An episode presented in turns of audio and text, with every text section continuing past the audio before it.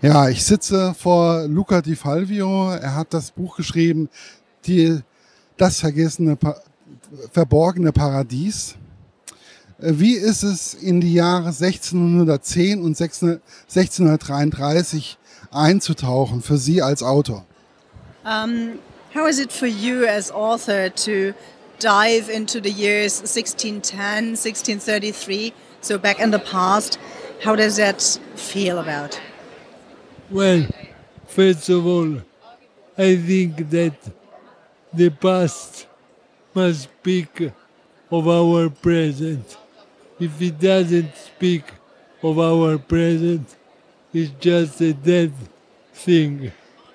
And in this case, we have the problem of women that cannot be like men. So it's exactly like in our world. And in this moment, you see in Iran what's going on.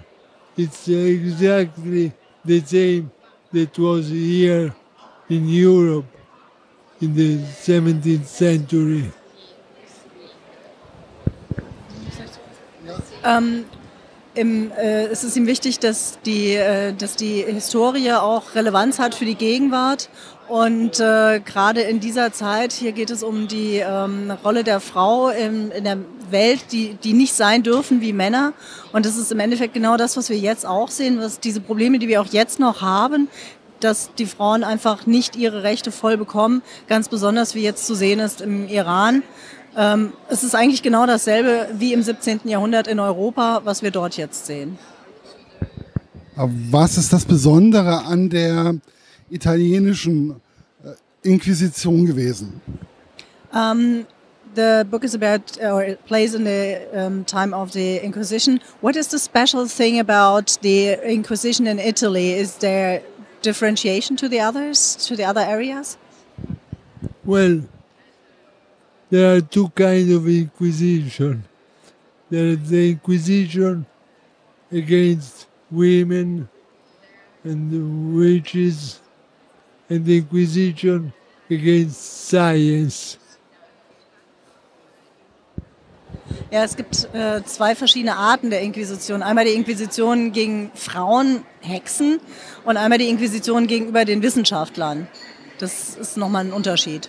In Italy, in Spain, for example, were very hard with women and witches, and so in the center of Europe. In Italy, they were more strong against science. They stopped science for two centuries. Während man in Spanien und äh, Zentraleuropa sich mehr auf die Hexenverfolgung konzentriert hat, hat man sich in Italien mehr auf die Verfolgung der Wissenschaftler konzentriert, also Inquisition gegenüber Wissenschaftlern und quasi dadurch zwei Jahrhunderte lang die Wissenschaft zum Erliegen gebracht. Und ähm, wann hat sich das gebessert? When did it when did that get better? So when did the um, persecution of scientists stop or get to an end, come to an end? Well, at the beginning of the 18th century, since then was very hard, also stupid. Do, Ähm, so ähm, zum Anfang des 18. Jahrhunderts wurde es langsam besser. Ähm, 18th century was ja. Äh, zum 18. Jahrhundert ist, wurde es besser und äh, dann hat sich das also auch wieder langsam entwickelt. apart the important scientific things, there are some stupid things. For example, there was a man, an Italian guy, that saw in Egypt that the palms are masculine and feminine. And they say, and the church said, no way. Now also the plants are going to fuck. No. Ja, es gab in diesem Zusammenhang halt auch sehr viele ähm, widersinnige und fast schon dumme Sachen, wie zum Beispiel ein Wissenschaftler aus, aus Italien, der äh, gezeigt hat, dass die the palm tree, Palm, ja, dass die, ähm, dass die Palmen männlich und weiblich sind und dass man das halt auch beides braucht. Und das, äh, da hat man wirklich also auch den Wissenschaftler für, für verrückt gehalten. Das, das ginge ja gar nicht. Gab es eigentlich in der damaligen Zeit viele solche Klöster, die ähm, sich trotzdem, trotz der Inquisition weiterentwickelt haben in der Wissenschaft? Uh, was in that time oh, have there been in that time also monasteries that were developing even in the in the science area despite the Inquisition, or was it also completely down? No, they were doing something, but a lot of time the church, the central church, just like now and always is very disconnected to the local life. Ähm, ja, da war, wurde schon einiges, auch schon was gemacht, aber wie auch heutzutage war das Zentrum der Kirche sehr entfernt von, äh, von der lokalen äh, Bereichen und dadurch fehlte natürlich dann auch entsprechender Austausch. The reason you were so smart with Lutero and so on that you decided, okay, it's enough for us. When you decided to split from the Catholic Church, you were smart. Ja, ähm, Zentraleuropa war eigentlich ganz clever, dass man irgendwann gesagt hat, wir, wir trennen uns von der, von der katholischen Kirche. Ähm, von daher war das wohl ganz gut, was Luther gemacht hat. Ja, also das ist auf jeden Fall richtig. Aber es ist ja ähm, die Frage, die ich mir dann auch gestellt habe, ist, warum dieser ganze Aberglaube, den man damals hatte. Yeah, one question that, that came up while reading the, the parts of the book was, where does all this, um, yeah, all this belief in strange things like witches, like uh, Bloodborne or Il Benedetto, how did that all come, or why is that really so deep in, in mankind? Well, because I think that we need to try to explain what cannot be explained. And I mean life. Life is just life. But we are deciding not to be like the animals that live. So we have to find some new ideas. Ja, im Endeffekt ähm, ist es halt die Suche des Menschen danach, dass man die Erklärung sucht. Warum ist das so? Immer wieder diese Suche nach etwas halt im Unterschied zu den Tieren, die halt das Leben so leben, wie es kommt, sondern dass der Mensch einfach dann auch die Frage stellt, warum, wieso? Und auf dieser Suche dann natürlich auch versucht, das Unerklärliche zu erklären und dann auf solche Sachen kommt. Gab es früher viele solche Hexenmale, wie sie ja in dem Buch auch beschrieben werden?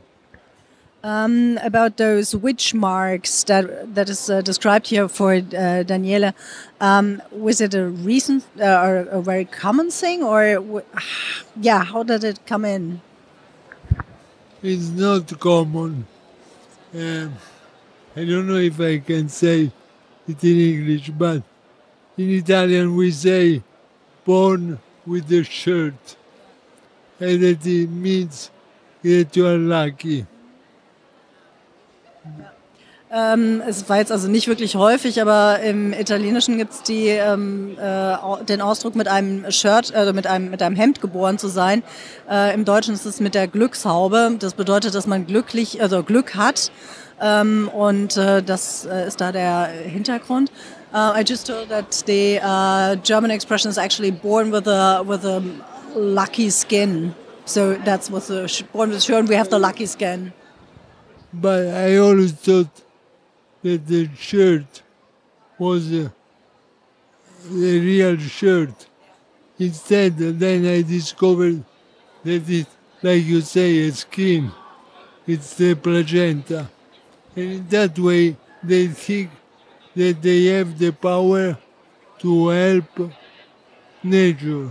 to speak with the nature. Okay. Um, re- maybe repeat. I'm not so sure if I really got it. Um, yeah, yeah. Instead, in, uh, in that Italian, the shirt was the, I don't know, placenta. And that is the sign of a human being with superpower. Got it. Um, ja, so ähm, die, äh, dieses Shirt ist in dem Fall eine Plazenta, mit der das Kind geboren wurde. Und ähm, das ist ja nichts Totes wie ein, wie ein Shirt oder wie, wie ein Hemd, sondern etwas Lebendes, also ein Zeichen eines lebenden Menschen. Und das hat man dann auch als ähm, äh, ja, Glückssymbol gesehen und auch als Zeichen, dass dieser Mensch auch anderen entsprechend äh, helfen kann. Ja.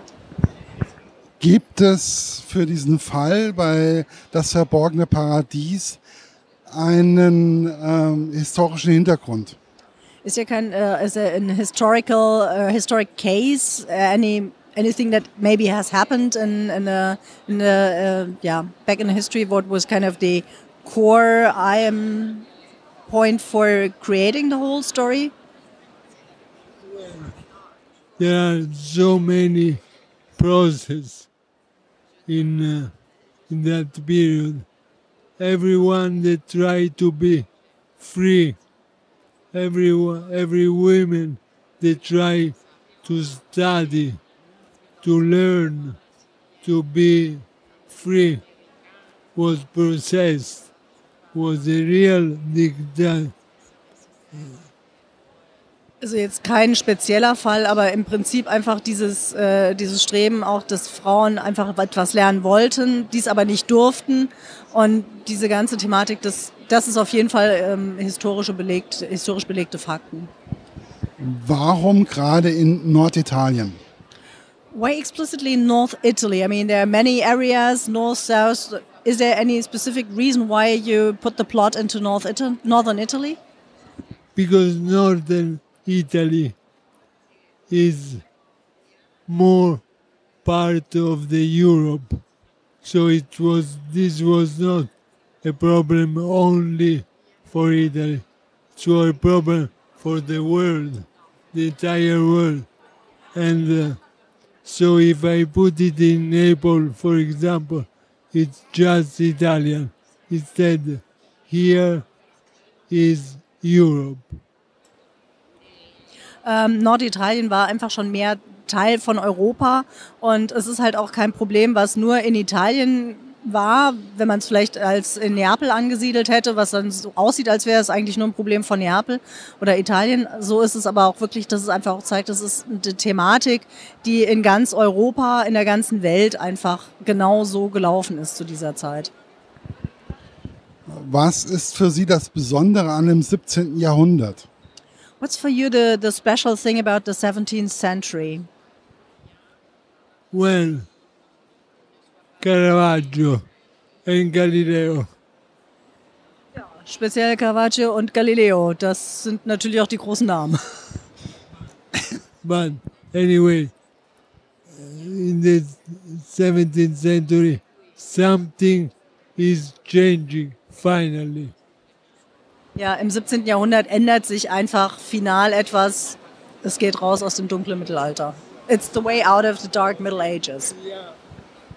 Exactly. Genau. Ähm, ja, jetzt bin ich gerade mal wieder.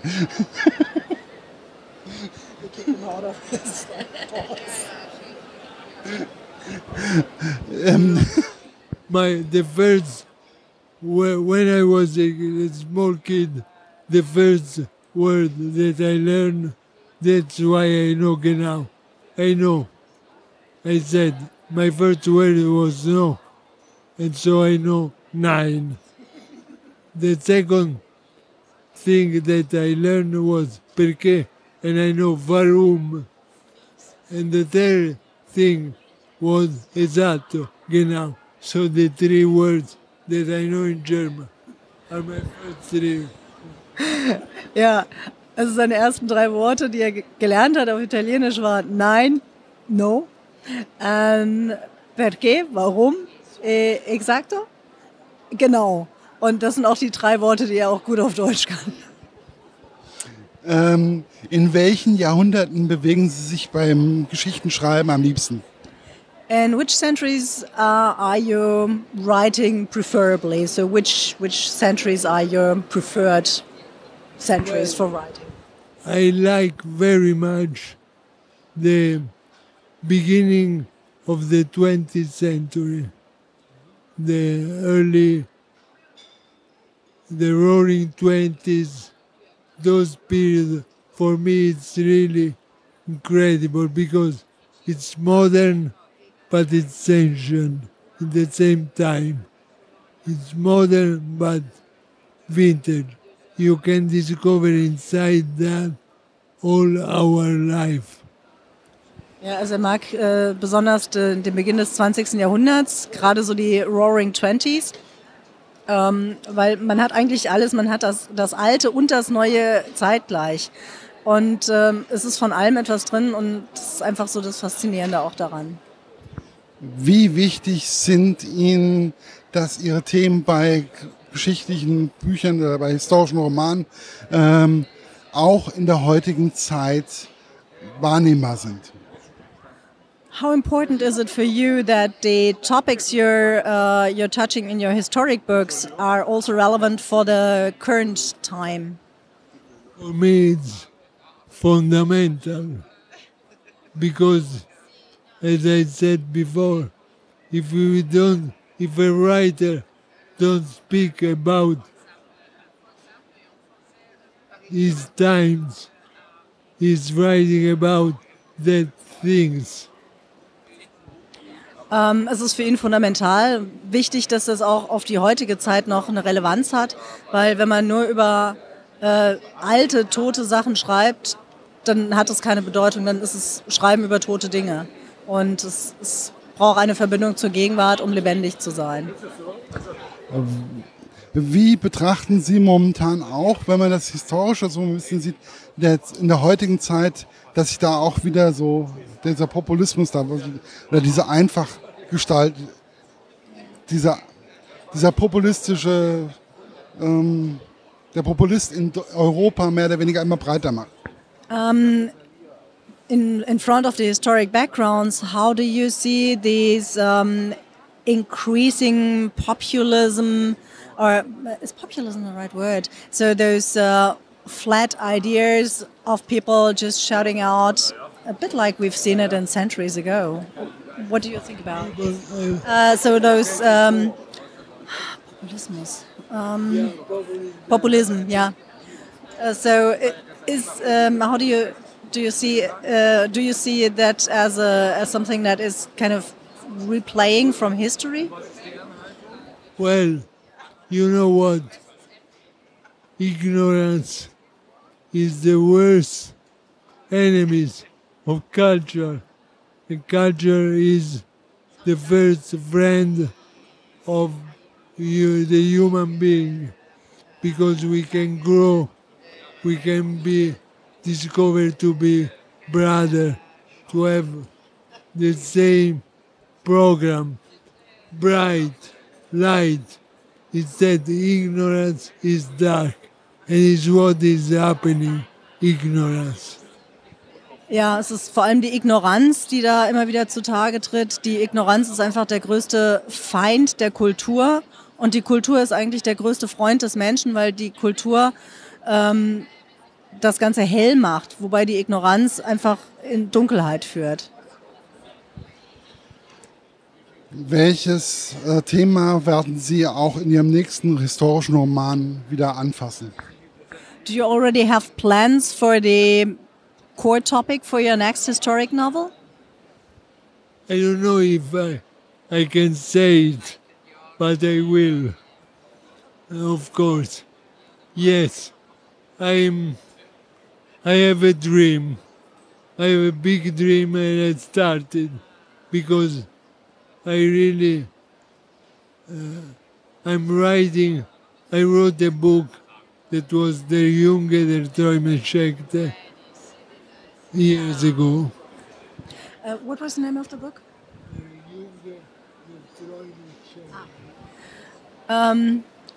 Er hat einen großen Traum. Äh, er hat vor einigen Jahren ein Buch geschrieben, das hieß Der Junge, der Träume schenkt.